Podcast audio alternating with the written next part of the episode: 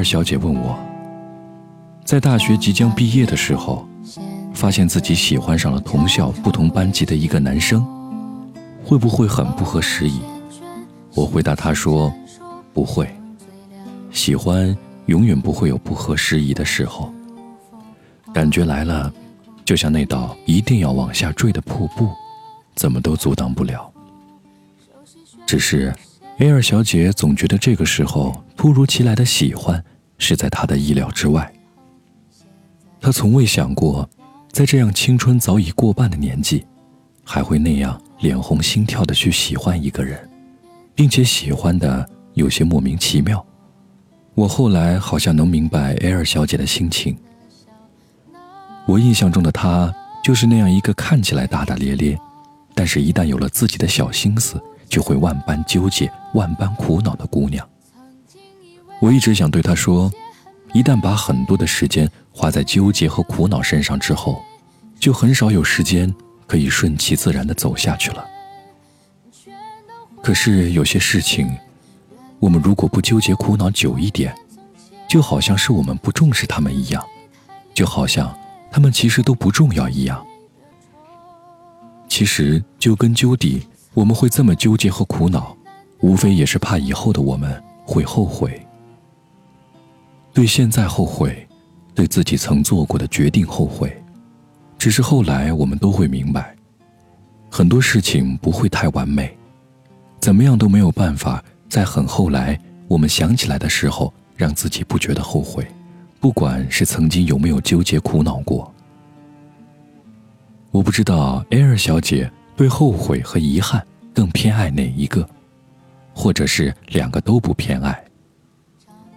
很多时候，很多人，很多事情，都会给我们一个完美的假象，让我们以为他们是真的，他们是美好的。直到后来，才残忍的告诉我们，一切不过是昙花一现，一切不过是那一幕幕假象给我们的空欢喜。就像很久以前，我们以为成长是一场完美的蜕变，直到我们站在青春的尽头回望过往，才发现，这样的完美要付出的代价远比我们想象中的大。可是我们没有办法抗拒，所以每一场空欢喜都是祭奠，而走过之后，我们都该说谢谢。《何以笙箫默》的电视剧开始热播了。这部曾经填满我整个青春爱情故事的小说，如今里面的人物已是被演员们赋予了灵魂，开始面对着我说话、微笑、哭泣、沉默。只是小说和电视剧终究是不一样的，小说多了一些想象，而电视剧更靠近我们想象之外的现实。我后来觉得，从小说到电视剧的这一过程，跟谈一场想象与现实并存的网恋无异。像所有的小说里的世界都是文字构造起来的一样，网恋一开始也仅仅只是建立在文字上面。你可以在文字的世界里去想象一个人，像小说里面描述的每一个情节。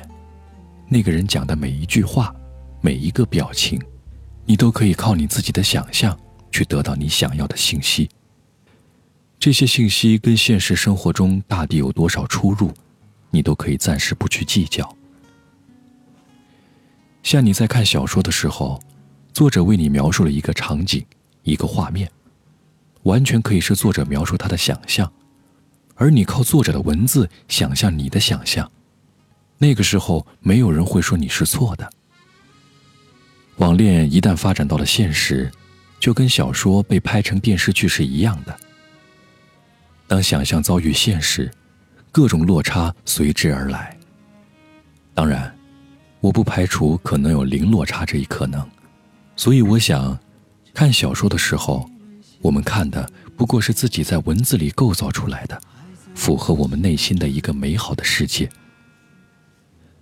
就像刚开始的网恋，也不过是我们自己在跟想象里面的那个人谈的一场风花雪月。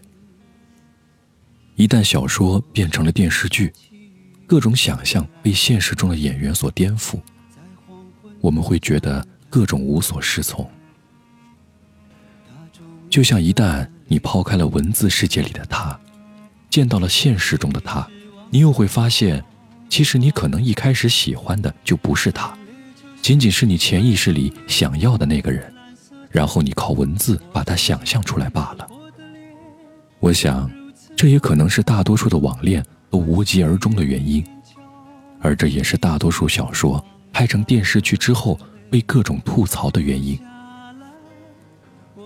我们后来发现，这也是一场空欢喜。你以为想象中的各种美好会一直美好下去，只是在不合时宜的时候，现实总会告诉你，不过是竹篮打水一场空。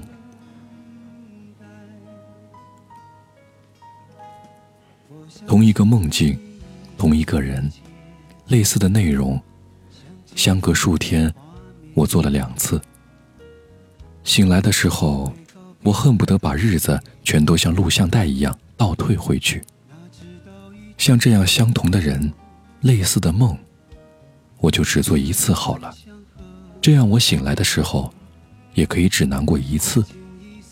可是，事实上也只是想想而已。我们都喜欢想象，就算所有的想象都是一场空欢喜，我们还是乐此不疲。好像靠着这样的想象，日子过得也会快乐一些，全然不会觉得，在想象被现实打败的时候，醒过来的我们，会不会是一无所有？不管是 A 尔小姐，还是想象与现实并存的网恋，都曾害怕那一场必定要来临的空欢喜。只是在空欢喜真相大白之前。我们还能欢喜的抱着自己所有的想象，像 A 尔小姐，之后可能打破自己所有的纠结和苦恼，鼓起全部的勇气去接受这一场在他看来不合时宜的喜欢。像想象与现实并存的网恋，一定会有人手牵手，从文字的世界走向彼此能拥抱的现实世界。像每一场空欢喜，在真相大白之前。我们都可以肆意的去构造我们想要的那个世界。感谢你，赠我一场空欢喜。这句话是今天 Air 小姐告诉我的。真的感谢你，赠我一场空欢喜。就像《匆匆那年》最后方回留给陈寻的那两句话：“不悔梦归处，只恨太匆匆。”而我站在这里，亦不悔。在空欢喜真相大白之前，你曾赠予我的欢喜。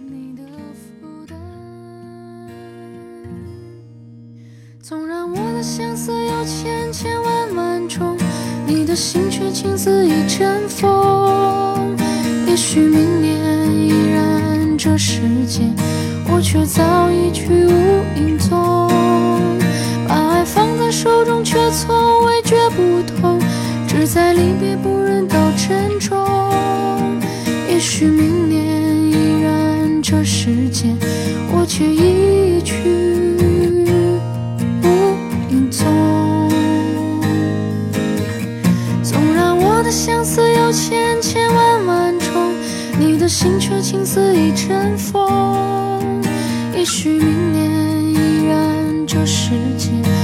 却早已去无影踪把爱放在手中却从未觉不痛只在离别不忍道珍重也许明年依然这世界我却已去